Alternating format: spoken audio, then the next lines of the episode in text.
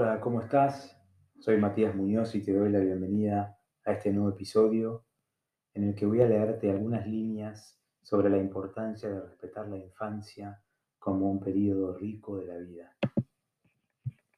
¿En qué queremos convertir la infancia? ¿Se está acortando la infancia como periodo de la vida? ¿Qué significa ser un niño? ¿Cómo favorecer que nuestros hijos o nuestros alumnos vivan su niñez en toda su intensidad. ¿Podríamos en la educación familiar o escolar estar inhibiendo la riqueza de este periodo de la vida? La infancia es por un lado creatividad. Implica poseer un pensamiento móvil, vivaz y diverso. Es la etapa en la cual se despierta la curiosidad, se busca querer saber sobre el mundo y sus misterios es el momento para empezar a preguntarse con irreverencia por los significados de la realidad en la que se vive. Ser niño es activar el deseo de entendimiento. ¿Y esto para qué es? También la infancia es el momento de la vida para aprender que el error o el no saber son motores de crecimiento y no experiencias a evitar o disimular porque podrían ser reprobadas por un adulto. Sin error, ni incertidumbre, no hay aprendizaje posible. También la infancia es el momento de la vida en el que empieza a mostrarse el talento, a manifestarse esa inteligencia múltiple diversa de la que habla Howard Gardner en Inteligencias Múltiples. Ese registro tan personal que nos hace ser únicos y en todos los casos de nuestros hijos, capaces. Un niño muestra su actitud y su riqueza necesitando que un adulto le valide su capacidad para luego poder ser reconocida por él mismo y apropiársela. También emocionalmente, la infancia es espontaneidad e implica expresión auténtica de los sentimientos que nos despierta la relación con el mundo. Ser niño es empezar a expresar enojos, alegrías, tristezas y miedos. Todo niño tiene el derecho de desear que haya un adulto presente para contener estos estados afectivos. Necesita poder encontrarse con un adulto que al ofrecerle un espacio de confianza y seguridad básica, le ayude a sentirse con derecho a frustrarse o con valentía en los intentos por ir superando las dificultades que todo aprendizaje o experiencia despierte, y también a compartir con los adultos la alegría que le generen los logros y las realizaciones que en cada momento de la vida se le vayan produciendo. Tolerar y contener las emociones de los hijos y de nuestros alumnos es respetar su humanidad. La infancia también es juego, es vivir en un cuerpo que expresa, que crea, que plasma las fantasías en la realidad. La infancia es movimiento y es entusiasmo.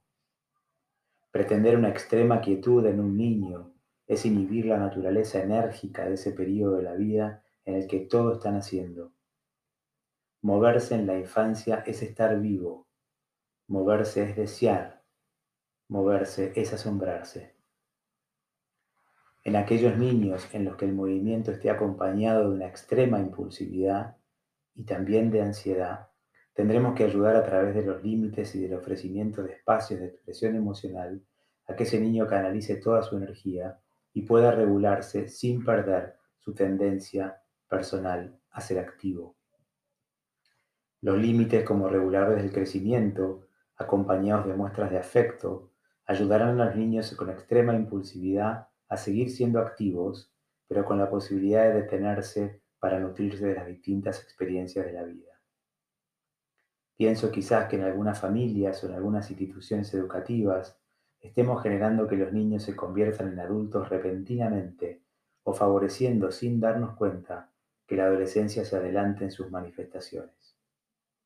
Sea en una familia o en una escuela, podemos inhibir la riqueza de la niñez al proponer una pedagogía en la que colmemos a los niños de información sin pedirles su elaboración personal de lo enseñado, al favorecer que solo usen su memoria para repetir conceptos enseñados sin poner en juego su creatividad y su iniciativa.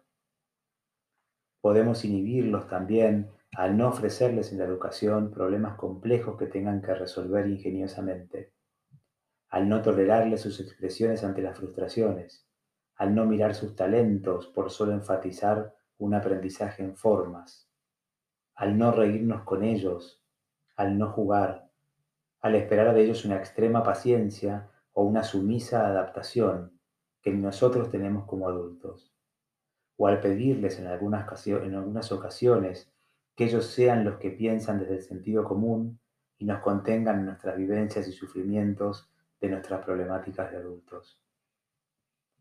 En los tiempos actuales el paradigma de crianza parece necesitar profundas revisiones. Necesitamos construir escuelas y familias en las que se pueda sentir, jugar, fantasear, equivocarse, frustrarse, reírse, crear y pensar, en las que se pueda transformar la experiencia misma a la hora de aprender. Educar es mostrarles a los niños el mundo para que lo conozcan, pero también permitirles que lo transformen. Es darles herramientas para que se desplieguen y no solo para que se adapten a la realidad. Es ofrecerles el mundo para que pueda construir en él novedades, para que lo sigan creando al habitarlo. Así educaremos hijos y alumnos que el día de mañana tengan la inventiva y la osadía para seguir mejorando el mundo y transformando el sufrimiento humano en crecimiento y en posibilidades. No nos perdamos la infancia de nuestros hijos o de nuestros alumnos. No dejemos de hacernos ese regalo. Otorguémosle el permiso para que los niños vivencien su infancia, cada uno de ellos con sus recursos, cada uno desplegándose sin preocuparse por dejar satisfechos a los adultos para poder ser queridos, sino que puedan crecer cada uno viviendo desde su mismidad. Es el momento de la vida para construir el amor propio, una mirada positiva y valiosa de su forma de ser. Dejemos a los niños serlo, sin apurar el crecimiento por ir detrás de un supuesto deber ser que poco se parece a una etapa del desarrollo intensa y luminosa en sí misma. Muchísimas gracias por compartir conmigo este podcast y te espero en el nuevo episodio, esperando que haya sido de tu utilidad. Un saludo grande.